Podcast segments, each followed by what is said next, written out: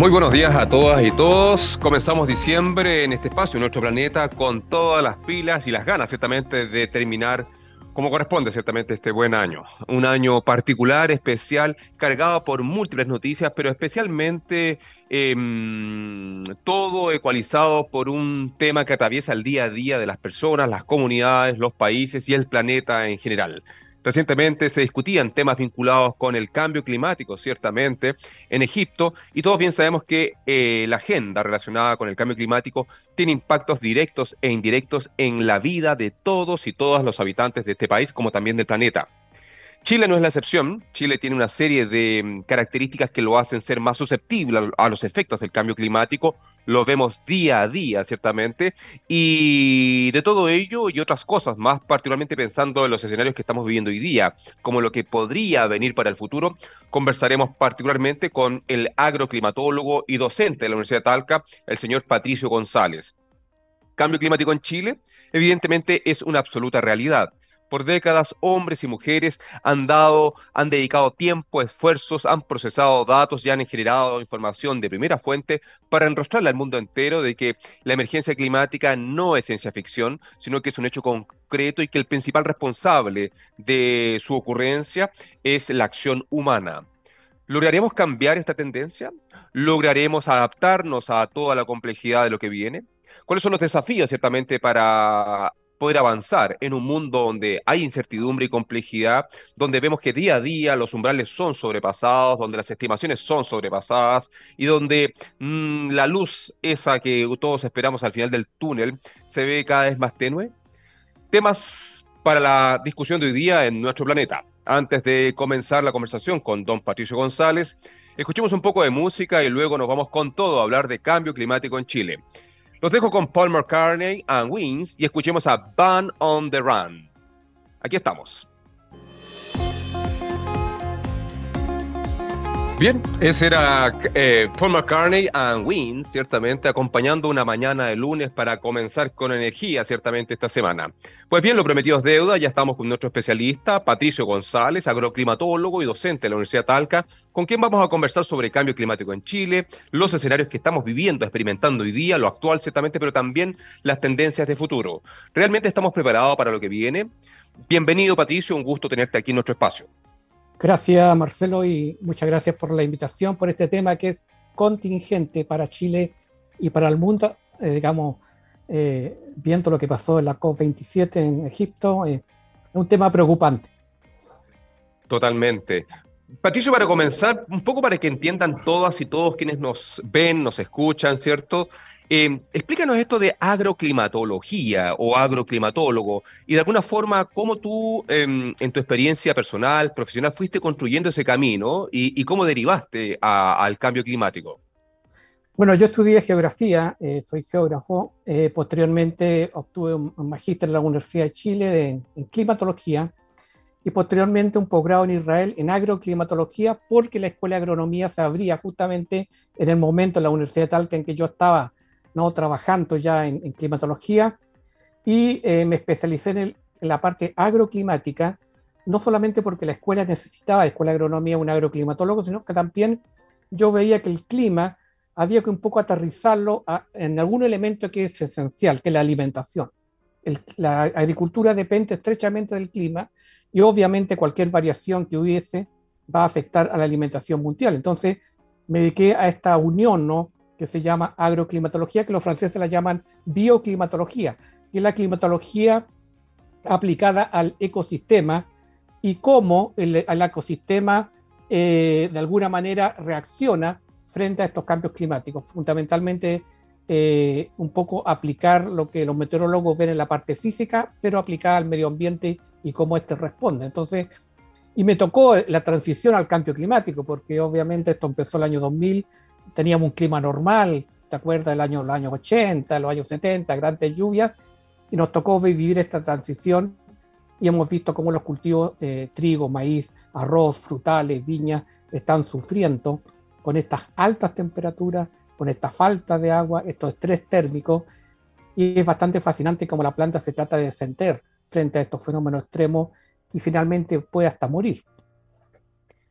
Muy interesante, Patricio. Y en ese contexto, porque nos cuentas tú de que viviste justo el proceso global de transición, pero imagino que gran parte de esa transición desde la agroclimatología se comenzó a vivir en todo el planeta, porque probablemente quizás los contenidos que tú tuviste en tu proceso de formación inicialmente quizás no ponían el acento en, la emergencia climática, pero en el devenir de tu trabajo, tu investigación, fueron apareciendo estas tensiones que evidentemente em, encauzaron tu camino actual.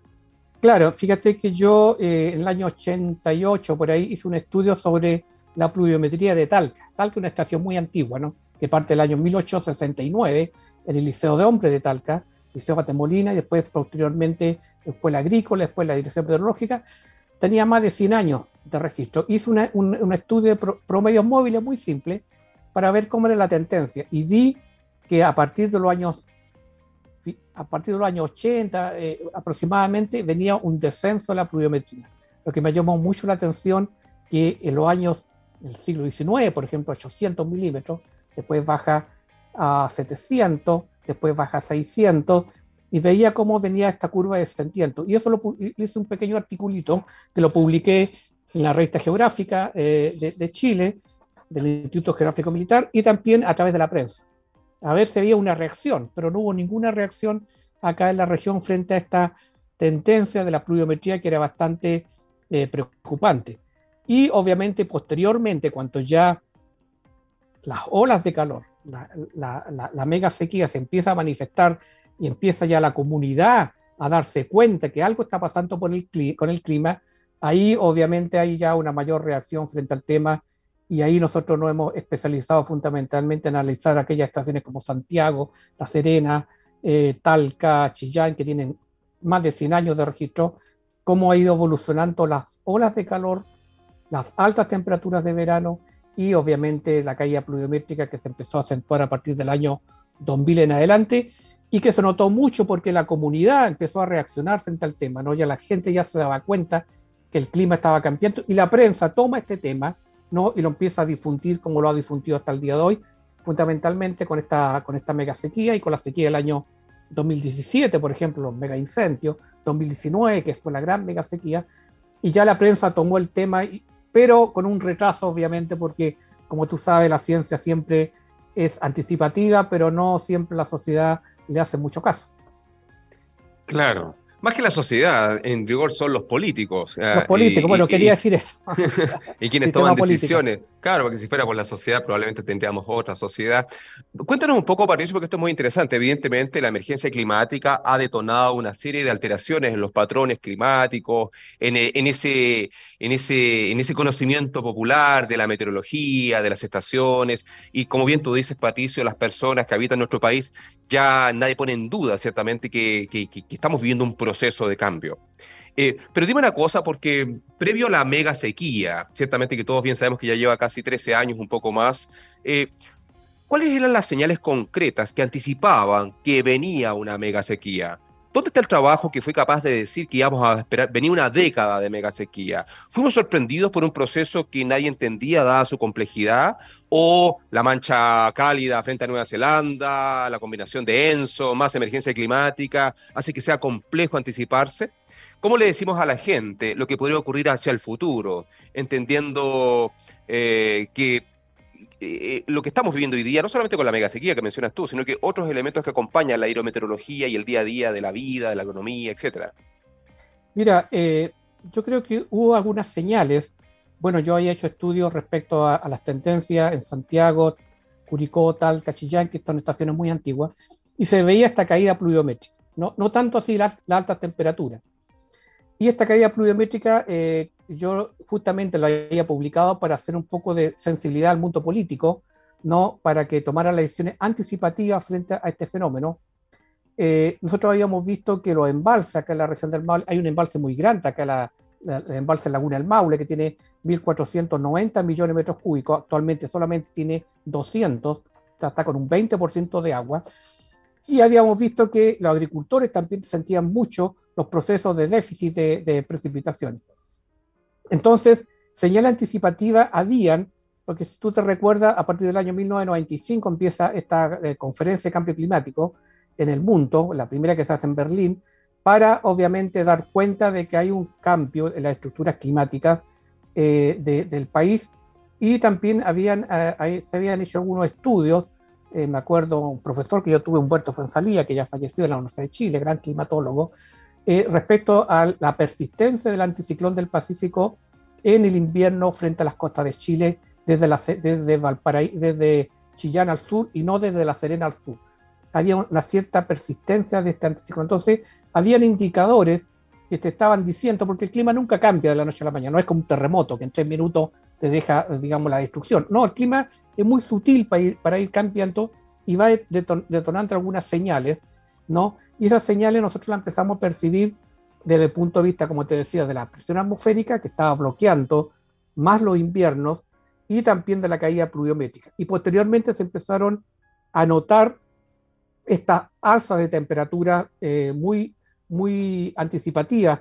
En noviembre ya teníamos en Talca 33 grados, 34 grados, y obviamente el cambio brusco que yo recuerdo empezó el año 2000. El año 2000 en adelante empezó ya a haber un déficit de lluvia continuo en, Chile. A pesar de, haber eventos el niño que traían grandes lluvias, igual habían déficit de precipitaciones.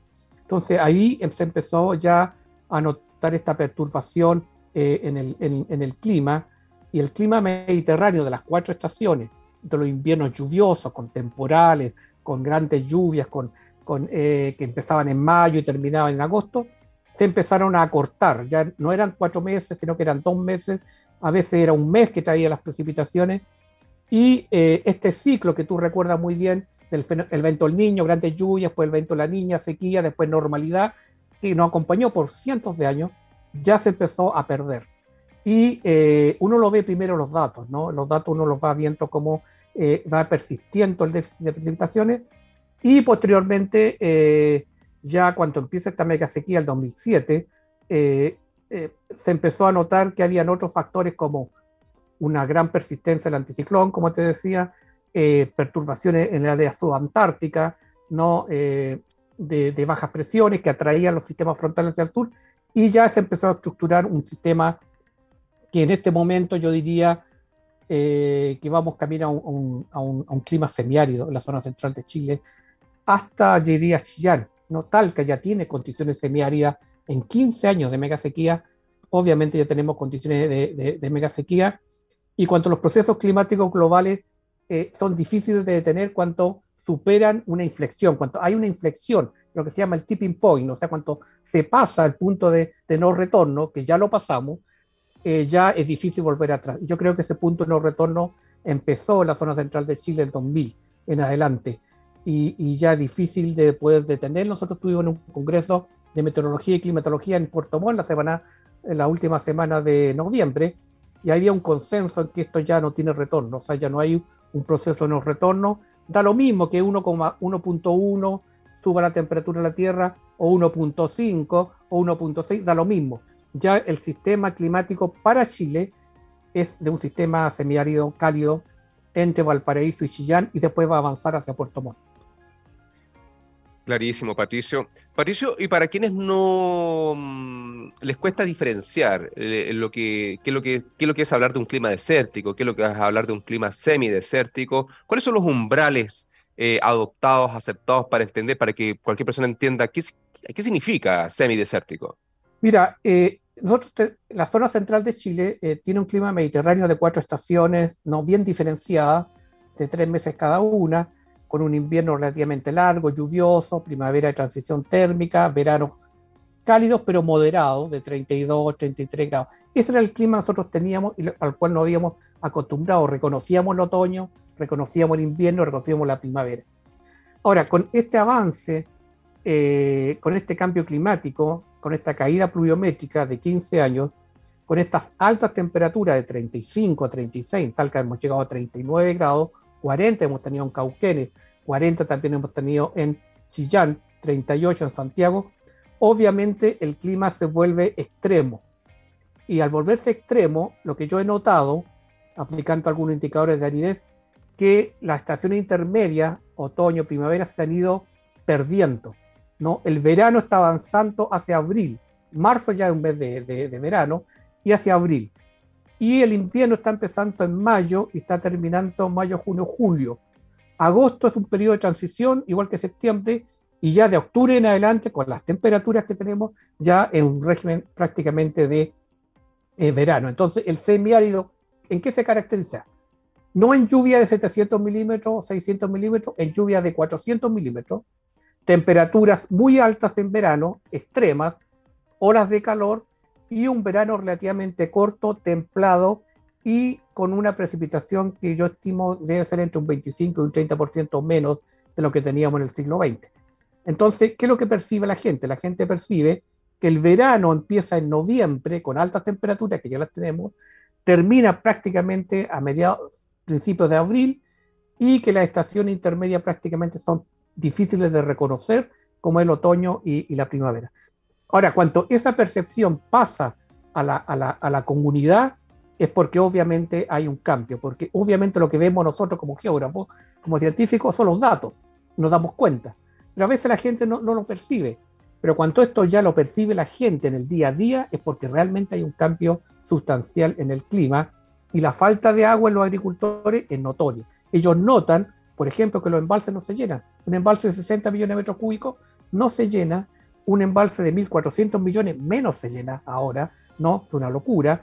Tener un embalse así, como, en la laguna del Maule, tener un embalse así, 200 millones apenas tiene. Entonces, nieve, un metro, un metro y medio de nieve, cuanto cabían 4 metros de nieve en invierno. Entonces, el clima, y si, tú miras el paisaje, se están volviendo semiáridos, sobre todo el secano, ¿no? La vegetación ya se empieza a, hay un estrés hídrico y térmico de los árboles, incluso los árboles, digamos, eh, tradicionales como el roble, el raulí, el, co, eh, el, ¿no es cierto? El volto, tú notas que hay un estrés, nosotros lo hemos medido acá, un estrés hídrico altísimo, que prácticamente son una mecha ¿no? Eh, fácilmente de prender. ¿Para qué hablamos del pino? ¿no? Altamente inflamable. Entonces, las personas notan esa, esa calidez excesiva y molesta que ya no es de los veranos normales que teníamos en el siglo XX. Comprendo, Patricio. Y pasando al tema particular que mencionas tú y de tu especialidad de la agroclimatología, evidentemente eh, este estrés eh, al cual son sometidos los cultivos y su conexión con la alimentación implica mm, una nueva mirada, implica una estrategia y que probablemente las grandes empresas de la agricultura pueden implementarlas, pero evidentemente no todos ni todos los, eh, todos los agricultores, depende de la escala, depende de, de, dónde me localizo, depende de qué cultivo. ¿Cómo tú has visto este proceso de adaptación a, a estas nuevas condiciones, desde los más grandes a los más pequeños que evidentemente tratan de subsistir en el mundo de la ruralidad, por ejemplo? Mira, eh, para que la gente entienda, una planta está al sol, no está dentro de un cobertizo meteorológico y a la sombra. Entonces, cuando nosotros medimos 37, 38 grados, por ejemplo, la planta está fácilmente a 45 grados. Entonces, ¿qué hace la planta? La planta toma agua del suelo, la, transfiere por el tallo a las hojas, a los estomas, que son los poros, y empieza a evacuar agua, a transpirar, como se llama agua, y baja su temperatura. Ese es un mecanismo de hacer descender la temperatura casi en 20 grados, no, 10, 20 grados, y con eso sobrevive. Si no hay agua, ¿no? el cultivo empieza a entrar en estrés hídrico y empieza a calentar su estructura y puede morir. Ahora, si la temperatura supera los 34 grados, por eso es muy, es muy, muy, muy complicado el tema de las olas de calor. Si la temperatura supera los 34 grados, la planta deja de hacer fotosíntesis, cierra los estomas para defenderse y no evotranspira y esa energía se transforma en temperatura y la planta puede llegar a los 48 grados, 50 grados y muere. Entonces, es muy complicado que estemos subiendo muy rápidamente a temperaturas superiores a los 34 o 35. Imaginemos los 38 grados, cómo esa planta lo soportará. Entonces, los agricultores, ¿qué es lo que hacen?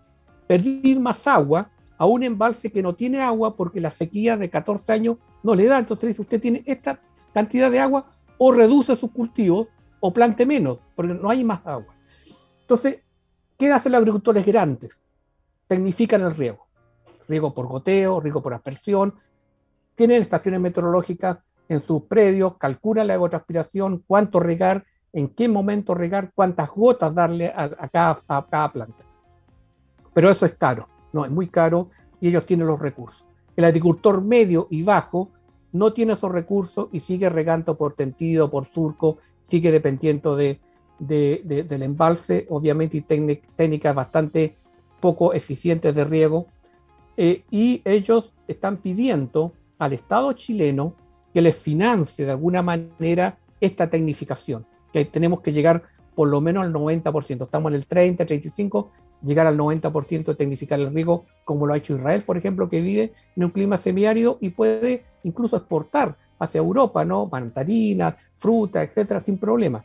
Pero el agricultor necesita esa ayuda económica del Estado chileno para que él se pueda adaptar a esta menor demanda de agua, menores embalses, y nosotros hemos probado que a veces utilizando la mínima, quizá un 10% del agua que él utilizaba antiguamente puede producir lo mismo y a la misma calidad.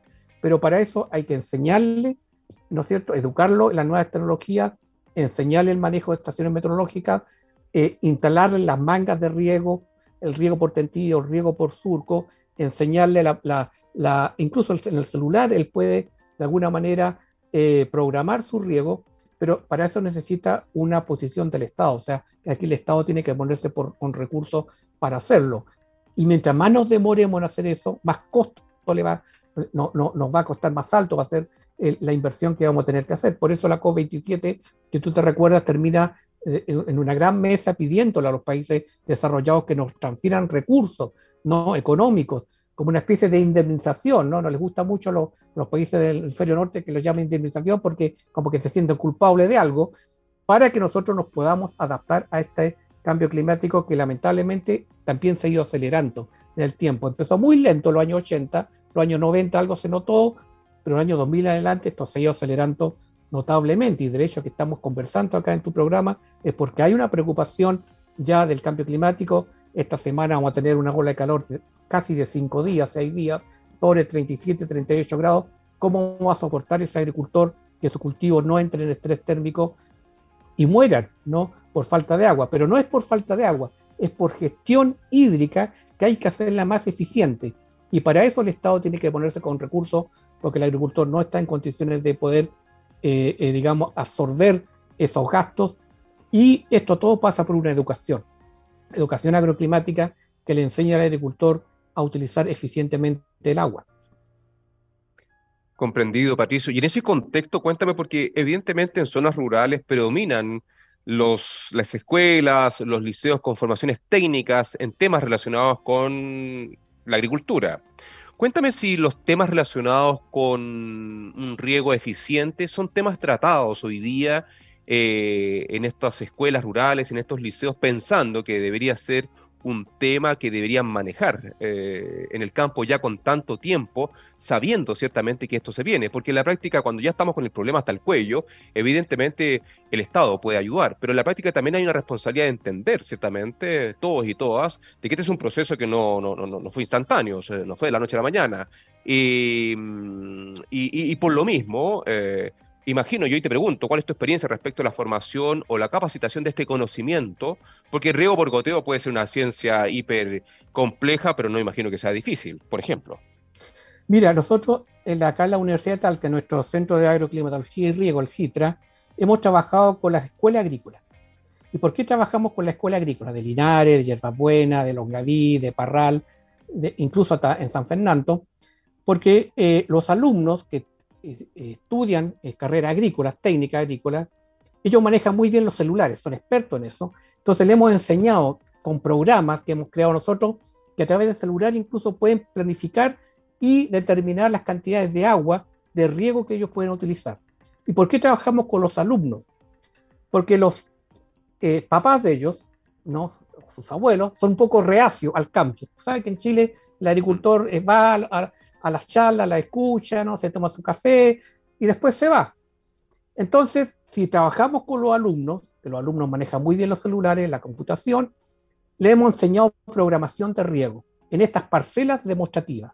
Ellos aprenden a hacer esto y cuando llegan a la casa lo difunden en la familia y el agricultor, el papá, se empieza a interesar por el tema, se empieza a dar cuenta que es una tecnología buena porque no se la dice un experto, que a veces utilizamos lenguajes muy, muy subidos de tono, lo, utiliza el hijo, el nieto, ¿no es cierto? y él ve en terreno que utilizando en esta parcela menos agua y utilizando estaciones meteorológicas, utilizando conceptos de otra aspiración que no son tan difíciles, puede eh, eh, eh, aprovechar mucho mejor el agua, puede generar mayores cantidades de producción sin tener que pedir más agua, sin tener que disponer del embalse. Entonces nosotros hemos hecho esa experiencia en parcelas demostrativas de, de, las regiones de O'Higgins, San Fernando, incluso en Chillán. Y ha resultado muy bien porque los alumnos se han interesado en el tema y le ven la parte práctica del celular, porque ellos seguramente van a seguir en el campo y van a seguir realizando. Pero lamentablemente eh, acá falta una continuidad en esos procesos, ¿no? Que esto haya, vaya una continuidad, porque todo, como tú sabes, tú eres eh, también universitario, nosotros trabajamos con proyectos. El proyecto se termina, bueno, hasta ahí quedó la parcela. Esto tiene que retomarlo el Estado para seguir con estas parcelas demostrativas, seguir financiando estos programas de educación y de esa manera ir cambiando esta mentalidad del agricultor tradicional que sigue con riego por sur, con riego por tendido, que aprovecha el 30%, pierde el 70%, eh, un poco erosión al suelo y utilizar estas tecnologías. Mira, hay mangas de riego que tú las puedes hacer de, esta, de estas bolsas plásticas de basura.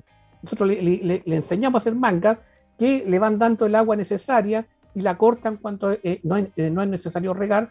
Y con eso tan simple, ellos han aprovechado de sobre el agua ahora, ¿no? Entonces, existe la posibilidad de hacerlo, de educar a través de la escuela agrícola, que está muy interesada en el tema, de los alumnos que manejan celulares muy bien y, programan, pero falta la continuidad, ¿no? Si no tenemos continuidad en estos procesos, es muy difícil que podamos lograr eh, que ellos puedan interesarse eh, y que los agricultores más tradicionales se puedan, puedan hacerlo. Pero lo que sí yo noto, los agricultores, es que hay una gran, yo diría, eh, incerteza climática.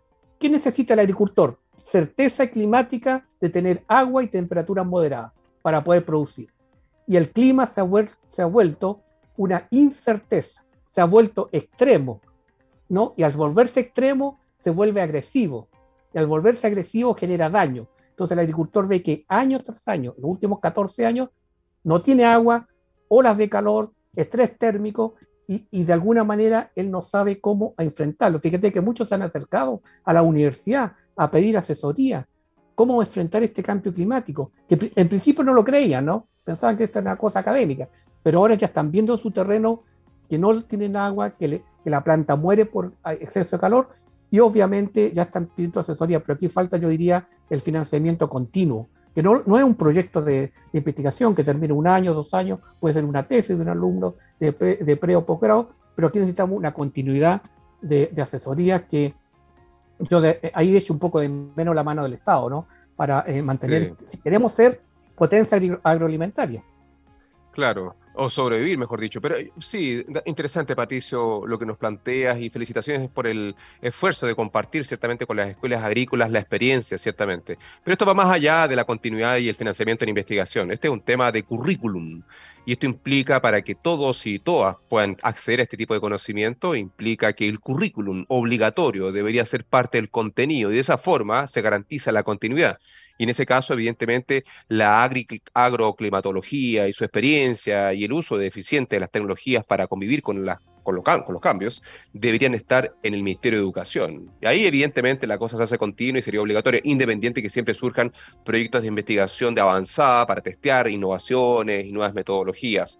Queremos agradecer, Patricio. Vamos a hacer una pausa ahora para escuchar un poco de rock. Estamos conversando con nuestro experto de hoy, don Patricio González, agroclimatólogo y docente de la Universidad de Talca. Estamos hablando sobre cambio climático en Chile, los escenarios actuales, las dificultades que se están viviendo, cómo avanza el semiario y si estamos preparados como país. Quédense, espérennos unos minutos, escuchemos un poco de rock y luego continuamos con nuestro experto de hoy. A continuación, escuchemos a Fleetwood Mac con Don't Stop. Nos acompañaba Fleetwood Mac y ahora continuamos con nuestro experto agroclimatólogo, don Patricio González, con quien estamos hablando sobre cambio climático en Chile. Patricio, eh, de todo lo dicho y, yendo al tema de la alimentación, porque evidentemente todo esto, todo esto que está pasando hoy día cobra mayor relevancia porque ya en el día a día los habitantes, las personas de nuestro país se dan cuenta ciertamente de que está cambiando el clima. Y, y cuéntanos ¿cómo se conecta ese cambio con el impacto en los cultivos, por ejemplo? ¿Cuáles son los cultivos más afectados? Si esto aumenta en el precio, y para que las personas entiendan por qué de repente un kilo de algo vale tanto o tan complejo. ¿Cuáles son los conceptos? Porque en la práctica todo esto que es macro, evidentemente a final de cuentas termina en los hogares. Em, ¿Qué experiencia tú tienes al respecto? Mira, eh, bueno, eh, respecto a lo que, lo tú planteabas del currículum, nosotros, un poco para cerrar el tema, nosotros hemos hecho ya dos posgrados, tres posgrados, magíster en riego y agricultura de precisión en la Universidad de Talca, en que están 20, 30 alumnos, 35 alumnos tenidos por, por año para enseñarles nuevas técnicas de, eh, curriculares en cuanto al clima. Y también nosotros hemos propuesto en, seminarios que hemos hecho en la Universidad de Talca, invitando a la escuela agrícola que incorporen la asignatura de cambio climático y adaptación al cambio climático y han sido muy, bien muy, han sido muy bien recibidos. Incluso nos han invitado a dar charlas a toda la escuela agrícola, ¿no? entre San Fernando y Chillán, eh, hablándole del cambio climático, que todos los alumnos están interesados. O sea, ya es parte del currículo ¿no? Eh, este, este tema para un poco sistematizar el conocimiento. Ahora, ¿qué cultivo? Mira, todos los cultivos que necesitan gran cantidad de agua, el trigo, por ejemplo, que ha sido fundamental en este momento estratégico a nivel mundial, que está, lo que está ocurriendo, el arroz, que necesita bastante agua también, eh, el maíz, otro cultivo que necesita bastante agua para mantenerse, eh, los frutales ¿no? y las viñas, ¿no? son cultivos que necesitan no tener estrés hídrico. Estrés hídrico, para que la gente entienda, no cortarle el agua en ningún momento, sobre todo en esta época de eh, noviembre y diciembre, que ya están empezando a producir materia seca. Y obviamente que el agricultor en esta incerteza climática depende, en el caso de la zona central, de los embalses. ¿Cuánta agua van a tener disponible para regar? Mira, se están evaporando diariamente acá en la zona central 5 a 6 milímetros diarios. Son aproximadamente 70 metros cúbicos por hectárea diarios que se están evaporando. Cuantos 10 años atrás, 20 años atrás se evaporan 4. 40 metros cúbicos por hectárea, ahora estamos en 80, incluso en 90. Y cuando hay olas de calor de 38 grados, 100 metros cúbicos por hectárea. Entonces el agricultor tiene que ir a, recurrir al embalse a buscar agua a su, a su proveedor y obviamente estos cultivos que son extensivos ¿no? En, cuanto a geografía, como el trigo, el maíz, que son fundamentales para la dieta, necesitan agua. Si tú no le das agua en el momento preciso, el, grano se seca, no se cae, se arruga y se pierde. Y eso es irreversible. Entonces el agricultor tiene dos decisiones. O siembra menos para tener agua para ese, esa pequeña parcela y reduce la, oferta al mercado, con lo cual suben los precios, incluso la hortaliza, o aumenta su, eh, eh, su, predios, aumenta su, eh, su siembra a riesgo de no tener agua ¿no? y tener que perder una parte de sus cultivos. Entonces, esa es la gran incerteza, las, las grandes decisiones que tiene que tomar el agricultor año a año. ¿no? Y en 15 años, fíjate, en 15 años de mega sequía, cada año ha tenido que tomar esas decisiones que a veces son bastante drásticas. Entonces, llega menos, obviamente, menos eh, trigo, menos maíz, menos hortaliza al, al mercado y obviamente eso hace subir los precios. ¿no? Y afecta a la economía nacional, afecta al IPC, etc. Y eso es fundamentalmente porque nosotros estamos en una alta vulnerabilidad climática como país, ¿no? Yo siempre hablo de un término que se llama la sumisión climática. La sumisión climática significa que nosotros estamos dependiendo del clima sin poder hacer nada por alterar positivamente para nosotros algún concepto climático. O sea, estamos dependiendo de un sistema frontal se desvía hacia la zona central de Chile aleatoriamente, como ocurrió en julio, un sistema frontal que debió haber caído en Punta Arena, el extremo sur, se desvió porque hubo una alta presión subantártica, se desvió hacia la zona central, llovió en julio. Y Santiago se libró de tener, por el momento, de racionamiento de agua. Por una cosa netamente aleatoria, porque pudo haber ocurrido como no.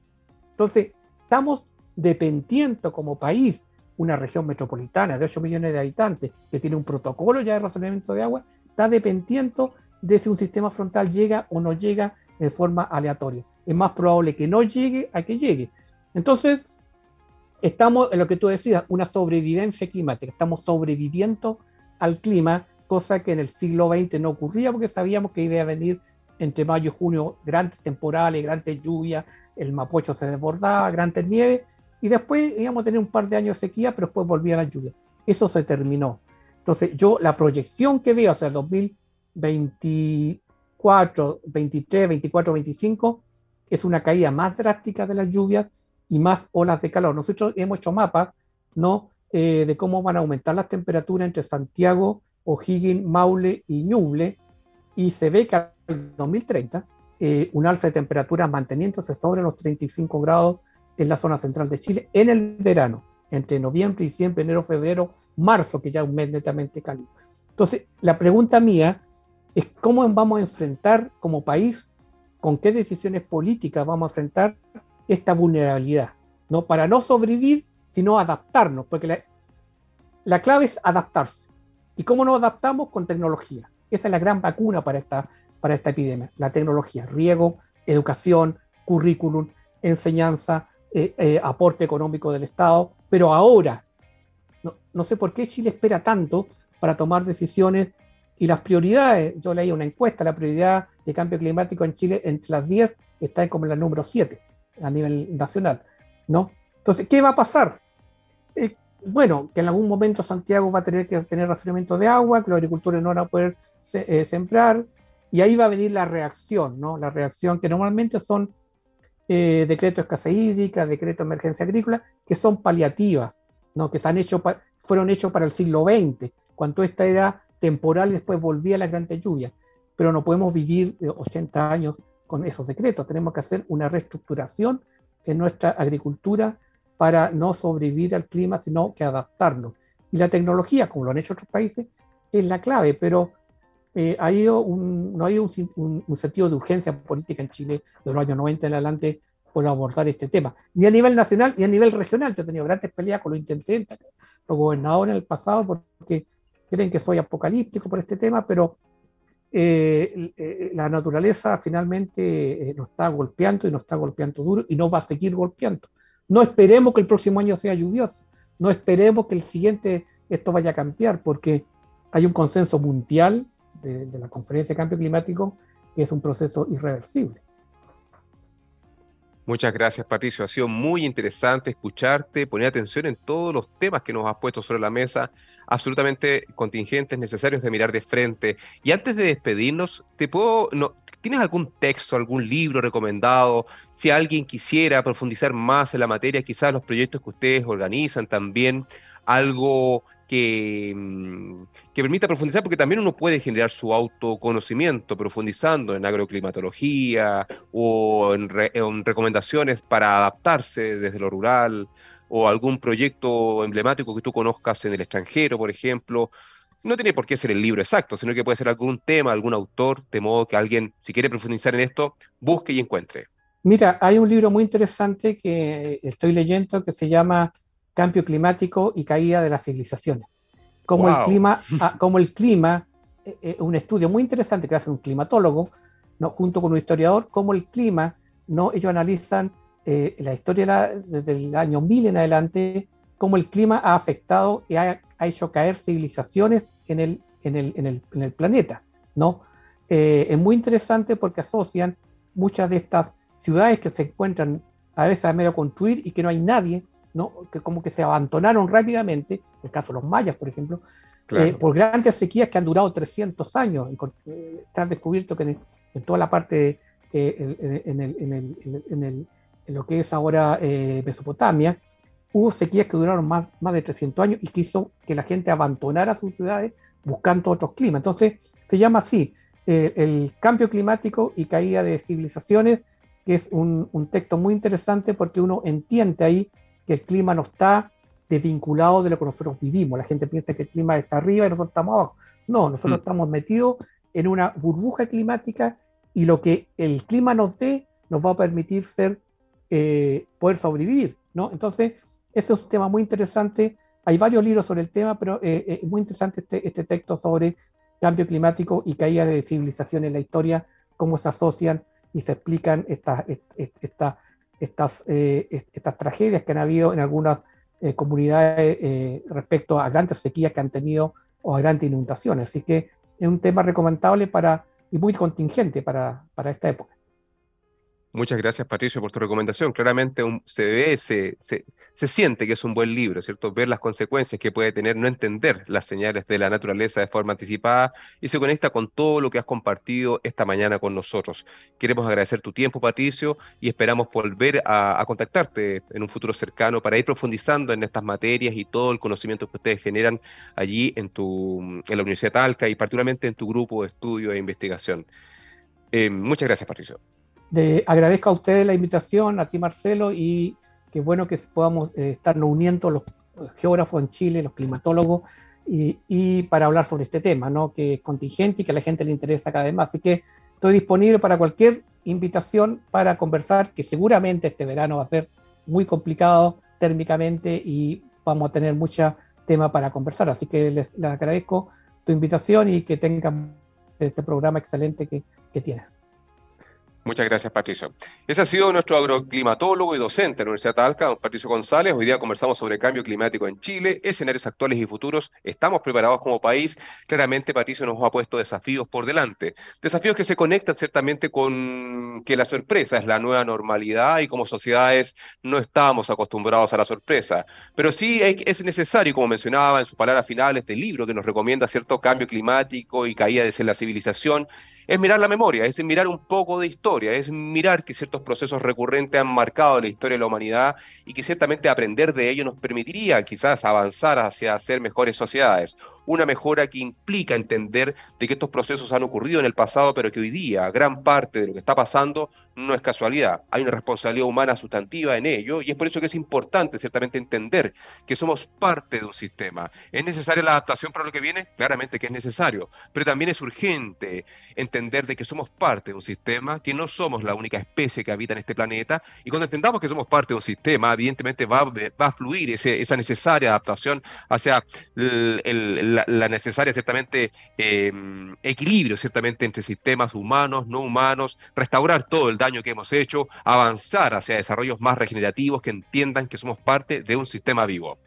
Antes de concluir, qué mejor que mencionar a uno de nuestros principales auspiciadores, ¿cierto? Nada mejor que visitar, ciertamente, y conocer qué es lo que hace CIPROL, ciertamente, em, ingeniería chilena que integra ciencia y tecnología, ciertamente, ¿para qué? Para generar productos y servicios de alto valor agregado, para optimizar productividad, para mejorar estándares de sustentabilidad, para cuidar el medio ambiente, reducir riesgos. El encadenamiento tecnológico se potencia, como también la automatización de procesos. Todo esto y más los invito a conocer en ciprol.com. Antes de irnos, un poco de rock, ciertamente para seguir con esta semana científicamente rockeros. Y sin falta, nos vemos el próximo lunes aquí en nuestro planeta. Los dejo con The Runaways con Cherry Pom.